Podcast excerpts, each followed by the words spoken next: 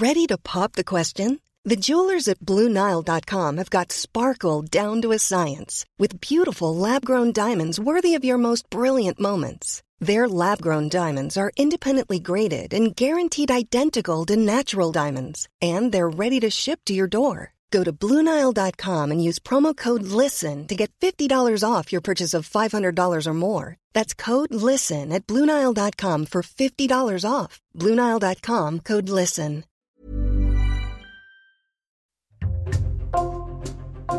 Bonjour, c'est Jules Lavie pour Code Source, le podcast d'actualité du Parisien. À Dax, dans les Landes, une mère de famille est soupçonnée par la justice d'avoir empoisonné sa fille aînée. Enea est morte en 2019 à l'âge de 18 ans.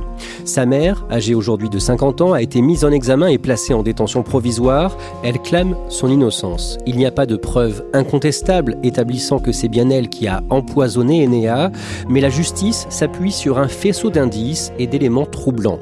Cet épisode de Code Source est raconté par Louise Colcombé, journaliste au service police-justice du Parisien. Elle s'est rendue sur place à plusieurs reprises.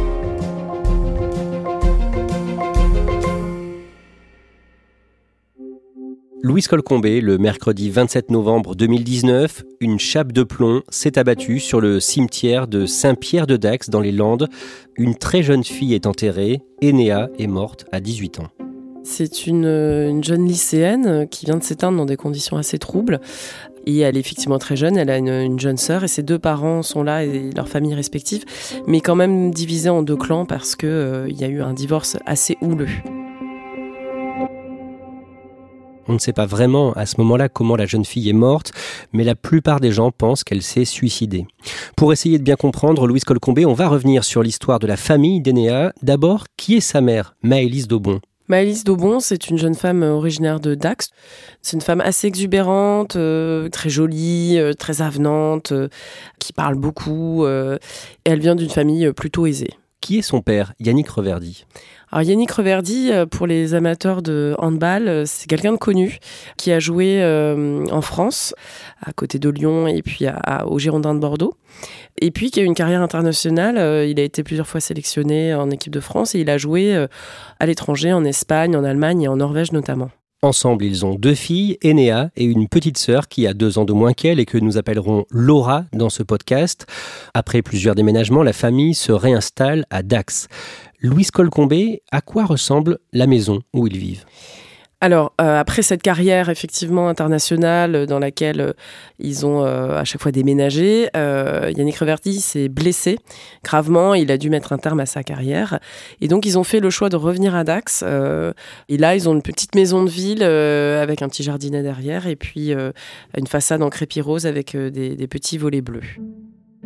En 2009, Yannick Reverdy a pris sa retraite sportive depuis quelques années quand il demande le divorce à Maëlys et ça se passe très mal. Elle l'avait prévenu, elle lui avait dit si tu me quittes, de toute façon, tu ne reverras pas tes enfants. Il se souvient parfaitement de la date, c'est le 23 octobre 2009, c'est le début des vacances de la Toussaint. il rentre un soir, il n'y a plus personne, il n'y a plus ses filles, il n'y a plus sa femme, il n'y a plus leurs affaires. Par contre, il y a posé en évidence sur la table de la cuisine un cadre avec une photo de ses deux filles. Comme si c'était une façon de, lui dire c'est la dernière fois que tu les vois, c'est en photo quoi.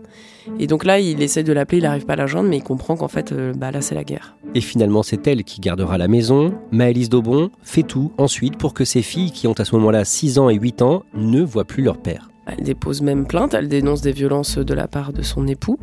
Évidemment, il nie avoir euh, jamais porté euh, un coup euh, sur cette femme. Et puis, très inquiétant aussi, elle produit des dessins des deux filles, très noirs, où elles décrivent leur père comme quelqu'un de dangereux. Enfin, et il raconte qu'il a l'impression que tout bascule en quelques jours, comme s'il avait allumé la mèche d'un bâton de dynamite. Et il fait plusieurs demandes en justice pour obtenir le droit de voir ses filles.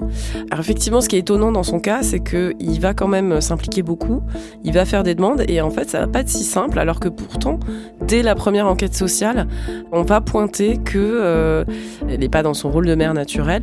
Donc il va avoir quelques droits de visite et d'hébergement mais tout va être toujours très compliqué. Puis il y a des décisions qui vont être parfois infirmées en appel sans qu'ils comprennent trop pourquoi. Donc ça va être un chemin de croix en fait. Louise Colcombé, pour le père, ça ne fait pas de doute, son ex-femme met la pression sur ses filles pour qu'elles refusent de le voir.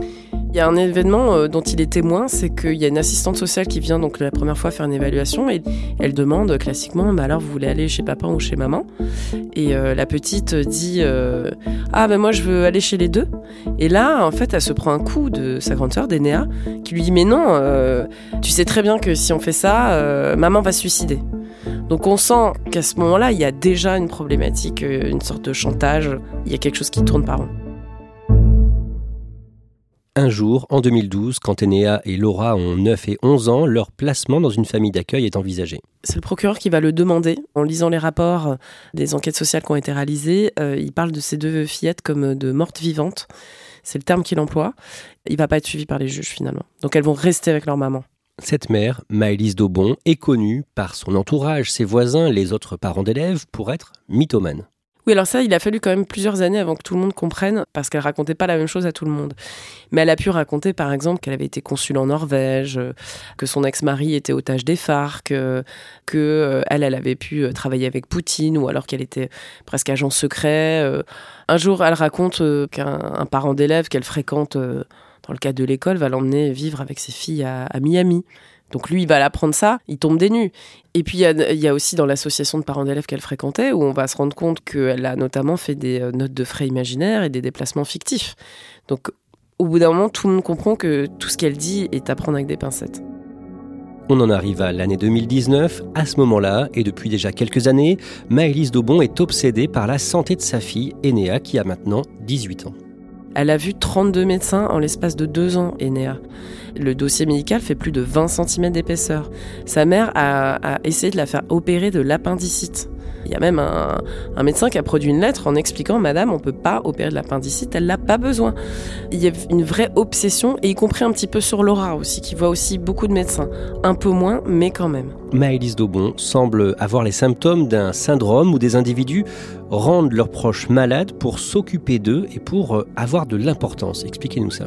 Alors bien sûr, il faudra qu'un psychiatre le confirme, mais tous les acteurs de ce dossier, de près ou de loin, pensent à ce qu'on appelle le syndrome de Munchausen par procuration. Le syndrome de Munchausen, c'est euh, de dire qu'on est malade pour attirer l'attention sur soi. Quand c'est par procuration, c'est sur quelqu'un d'autre, et en général sur son propre enfant. C'est-à-dire qu'on va soit dire qu'il est malade, soit même induire une maladie, par exemple en donnant des médicaments ou en s'occupant mal euh, de l'enfant. Tout ça pour aller voir des médecins, attirer l'attention pour qu'elle rejaillisse sur le parent, en fait, le parent qui s'occupe, qui est aux petits soins. Et ça, c'est quelque chose qui collerait aussi à la personnalité de Maëlys Daubon, dans le sens où elle raconte déjà des mensonges sur d'autres sujets. À un moment, Maëlys Daubon affirme même qu'Enéa souffre d'une leucémie, un cancer des cellules de la moelle osseuse. Oui, elle dit ça à tout le monde. Et comme euh, Enéa perd ses cheveux, elle fait des pelades, c'est-à-dire qu'elle perd euh, ses cheveux par poignée, par moment. Tout le monde va donner crédit à cette affirmation parce que tout le monde pense que du coup c'est la conséquence d'une chimiothérapie en fait. Mais en réalité c'est complètement faux. En 2019, Enéa a un petit ami que nous appellerons Stéphane. Ce petit ami a un frère, Mathieu, là aussi un prénom d'emprunt. Et tous les deux passent beaucoup de temps dans la maison des deux sœurs et de leur mère, Maëlys Daubon, à Dax. C'est étonnant, ces deux garçons, ils vivent là, euh, ils travaillent dans la restauration tous les deux, mais euh, ils sont là en permanence. Ils ont coupé les ponts complètement avec leur père depuis des années, un peu sur le même schéma que les deux filles euh, avec leur père, et ils ont des rapports assez distants avec leur mère. Et vraiment, d'un seul coup, on dirait que la greffe a pris comme s'ils étaient chez leur nouvelle maman. quoi. C'est assez étrange. Maëlys Daubon les a pris sous son aile, c'est ça?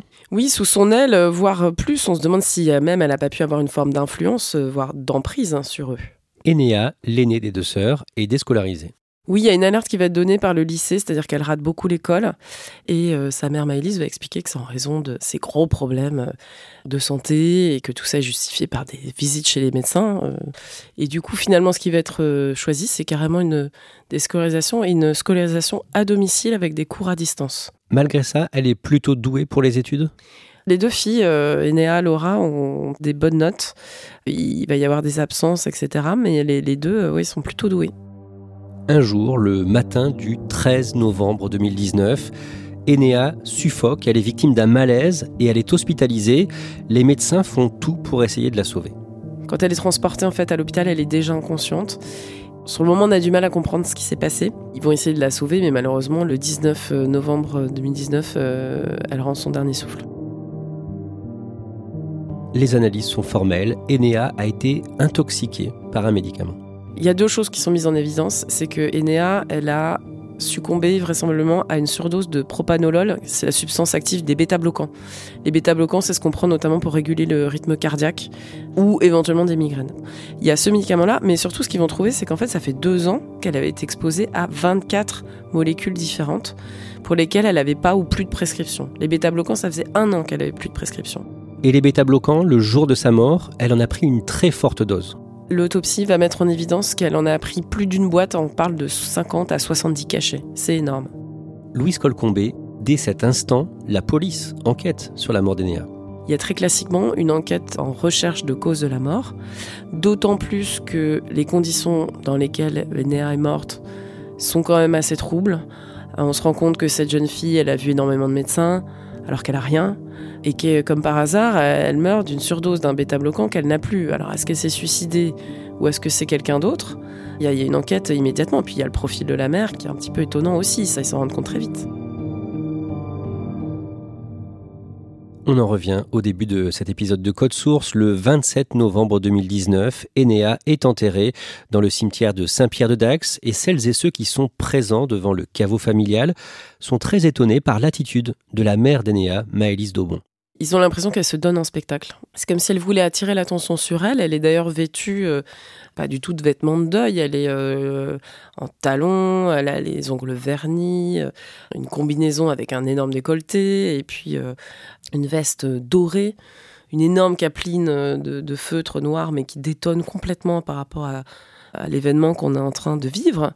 Pas du tout en phase avec un enterrement, qui plus est de sa fille. Qu'est-ce qu'elle dit en quittant le cimetière? Alors, il y a un témoin qui m'a rapporté cette anecdote qui est très étonnante, c'est qu'il reste plus qu'elle et puis euh, euh, les deux garçons qui vivent chez elle, euh, Laura, sa fille cadette, et puis deux trois autres jeunes. Et là, elle les prend par les épaules, elle dit allez, allez les jeunes, maintenant, on va aller boire des moritos. Dans les jours et les semaines qui suivent, aussi, sa froideur apparente surprend. Oui, alors chacun gère son deuil comme il peut, bien sûr, mais Là encore, il y a des gens qui trouvent ça complètement décalé, étrange, euh, des voisins qui présentent leurs condoléances ou elle dit oui, bah, la vie continue, c'est comme ça, allez. Euh, c'est très étrange. L'enquête de police va dévoiler plusieurs éléments troublants concernant la mère d'Enea, Maëlys Daubon. D'abord, elle semble se contredire concernant le déroulement de la matinée où Enea a fait son malaise. Le timing de cette matinée-là, il est crucial. Et euh, Maëlys Daubon, elle a fait beaucoup de choses, beaucoup de rendez-vous, des allers-retours, etc. Mais il y a des éléments qui sont assez factuels, c'est-à-dire que la police, elle regarde euh, votre téléphone, elle regarde à quelle heure vous avez pu passer des coups de fil, vous en avez reçu, etc. Et donc, on peut savoir où borne le téléphone. Et là, il y a des choses qui collent pas dans ce qu'elle a déclaré. Ils vont trouver plusieurs contradictions qui, en elles-mêmes, ne prouvent rien, mais qui font perdre toute crédibilité, en fait, au, témoignage de Maëlys Aubon sur cette matinée-là. Concrètement, est-ce que l'on sait comment s'est déroulée, en fait, cette matinée? Qui était près d'Enea et qui a appelé les secours, par exemple? Laura, en fait, était en cours. Sa mère va la chercher. Elle la redépose, elle repart immédiatement. Donc à ce moment-là, on a Laura qui est dans la maison, mais on a aussi Mathieu, qui lui, à ce moment-là, ne travaille pas, donc il est à la maison. Et en fait, ce sont les deux jeunes qui vont entendre alors euh, quatre coups donnés très fort dans le mur, ce qui donne quand même l'impression d'un appel au secours d'Enea. Et ils vont monter et en fait, ils la voient en train de faire des convulsions très fortes. Et du coup, Laura va, va mettre sa sœur en position latérale de sécurité et passer des coups de fil. Là, elle appelle qui Elle va appeler sa mère et puis euh, son oncle. Et sa mère, euh, au lieu de lui dire appelle les secours, elle lui dit n'appelle pas les secours, j'arrive. Et il faudra encore attendre finalement 15 minutes pour que Maëlys Daubon soit là et qu'elle appelle les secours et les policiers s'aperçoivent que dans les mois qui précèdent ce jour-là, Maëlys Daubon a fait plusieurs recherches Internet surprenantes. Oui, c'est le moins qu'on puisse dire parce qu'on parle d'une intoxication donc au bêta-bloquant et elle a fait énormément de recherches sur les bêta-bloquants avec des mots éloquents. Intoxication aiguë bêta-bloquant, surdosage bêta-bloquant. Elle a aussi consulté un forum et notamment l'un des messages qui était euh, intitulé comme ceci Tentative de suicide de mon fils 17 ans par bêta-bloquant et elle a regardé la quantité euh, dont il était question, etc. Donc euh, évidemment, ça pose question.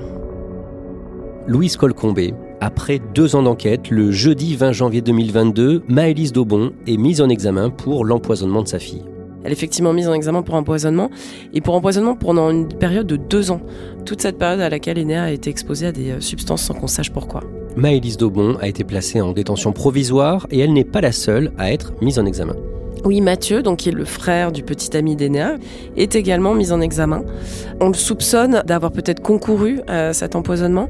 Il y a notamment une photo qui a été retrouvée dans son téléphone deux mois avant les faits. Il y a une photo prise de boîtes de médicaments de bêta-bloquants. Et puis il est, là le, matin des faits, euh, il n'appelle pas les secours. Euh, il y a plusieurs éléments euh, qui concourent à penser qu'il a pu participer. Louise Colcombé, après la mise en examen de Maëlys Daubon, les enquêteurs ont découvert qu'elle avait falsifié des ordonnances. Euh, chaque ordonnance a été confrontée à des médecins et certains ont dit Moi, je n'ai pas fait cette ordonnance, j'ai fait celle-ci et des choses ont été changées dessus. Et donc voilà, ça c'est un, un, élément qui est apparu récemment et des recherches sont toujours en cours pour vérifier la véracité de toutes les ordonnances qui ont pu être retrouvées peu de temps après la mort d'Enéa, en 2020, Maëlys Daubon a aussi fait l'objet d'un rappel à la loi pour avoir donné un médicament à son autre fille. En fait, euh, quand euh, intervient la mort d'Enéa, il y a quand même une inquiétude par rapport à Laura, qui vit encore chez sa mère, et de savoir si elle-même elle est exposée à des molécules. Et effectivement, euh, donc dans ces cas-là, qu'est-ce qu'on fait? On fait une prise de sang, mais surtout on regarde dans les cheveux, parce qu'en fait, ils gardent la mémoire et puis on arrive à dater à peu près, les cheveux ça pousse à peu près d'un centimètre par mois. Et donc on s'est rendu compte que Laura aussi avait été exposée à des choses indues, et donc euh, notamment euh, des somnifères pour adultes. Euh, voilà. Donc il y a eu un rappel à la loi pour essayer de préserver cette jeune fille qui n'était pas encore majeure à l'époque. Louise Colcombé, le 26 septembre, Laura a été placée sous le statut de témoin assisté. Ça veut dire quoi? C'est entre témoin et mise en examen. C'est intermédiaire. C'est-à-dire qu'il y a des suspicions que la personne ait pu euh, participer, mais pas assez pour la mettre en examen. Clairement, le, rôle de la petite sœur d'Enéa n'est pas euh, élucidé à ce stade. On ne sait pas si elle a pu cacher des choses. Euh. Il y a quand même un mystère, beaucoup d'éléments qui ne sont pas encore très clairs, et notamment comment fonctionnait ce huis clos dans cette maison sous la coupe de Maïs Daubon.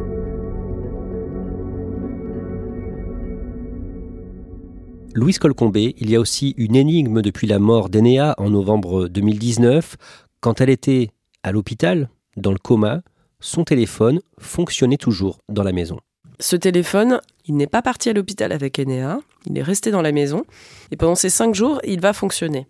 Il y a des appels entrants, quelqu'un consulte son répondeur téléphonique et le téléphone va même envoyer plusieurs images aux gens qui vivent dans la maison, donc euh, sa sœur, les deux frères euh, Mathieu Stéphane. Des images, notamment une qui évoque ses dernières volontés, sachant qu'Enéa elle-même, elle est en train de mourir. Et euh, chose encore plus troublante, donc le 19 novembre, elle meurt. Là, la police arrive dans la maison et demande à saisir son téléphone.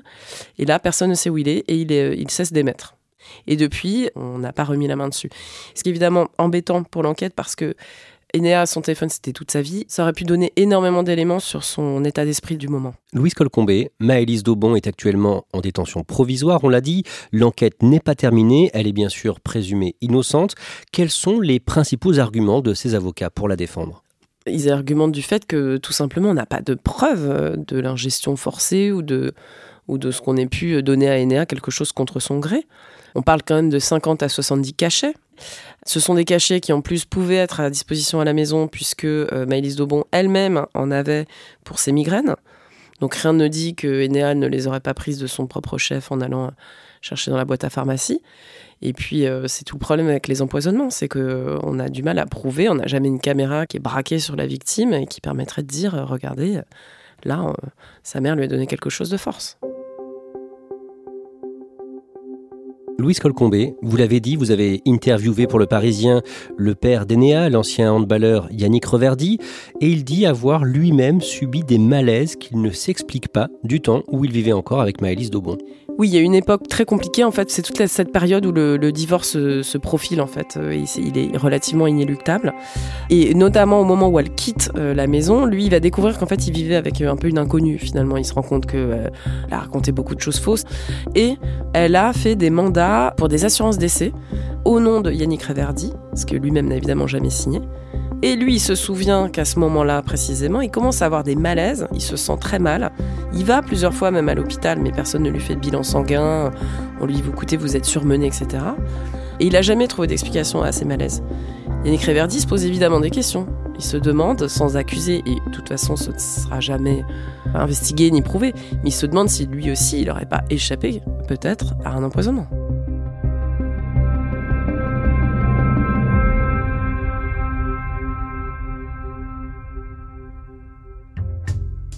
Merci à Louise Colcombé. Cet épisode de Code Source a été produit par Clara Garnier-Amouroux et Thibault Lambert. Réalisation Julien Moncouquiole. Code Source est le podcast d'actualité du Parisien.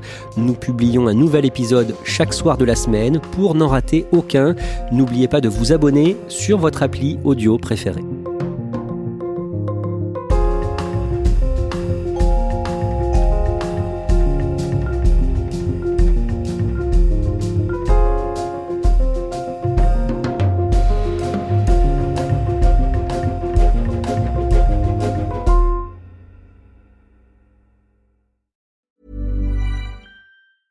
Planning for your next trip? Elevate your travel style with Quince. Quince has all the jet setting essentials you'll want for your next getaway, like European linen, premium luggage options, buttery soft Italian leather bags, and so much more. And it's all priced at 50 to 80% less than similar brands. Plus, Quince only works with factories that use safe and ethical manufacturing practices. Pack your bags with high-quality essentials you'll be wearing for vacations to come with Quince. Go to quince.com slash trip for free shipping and 365-day returns.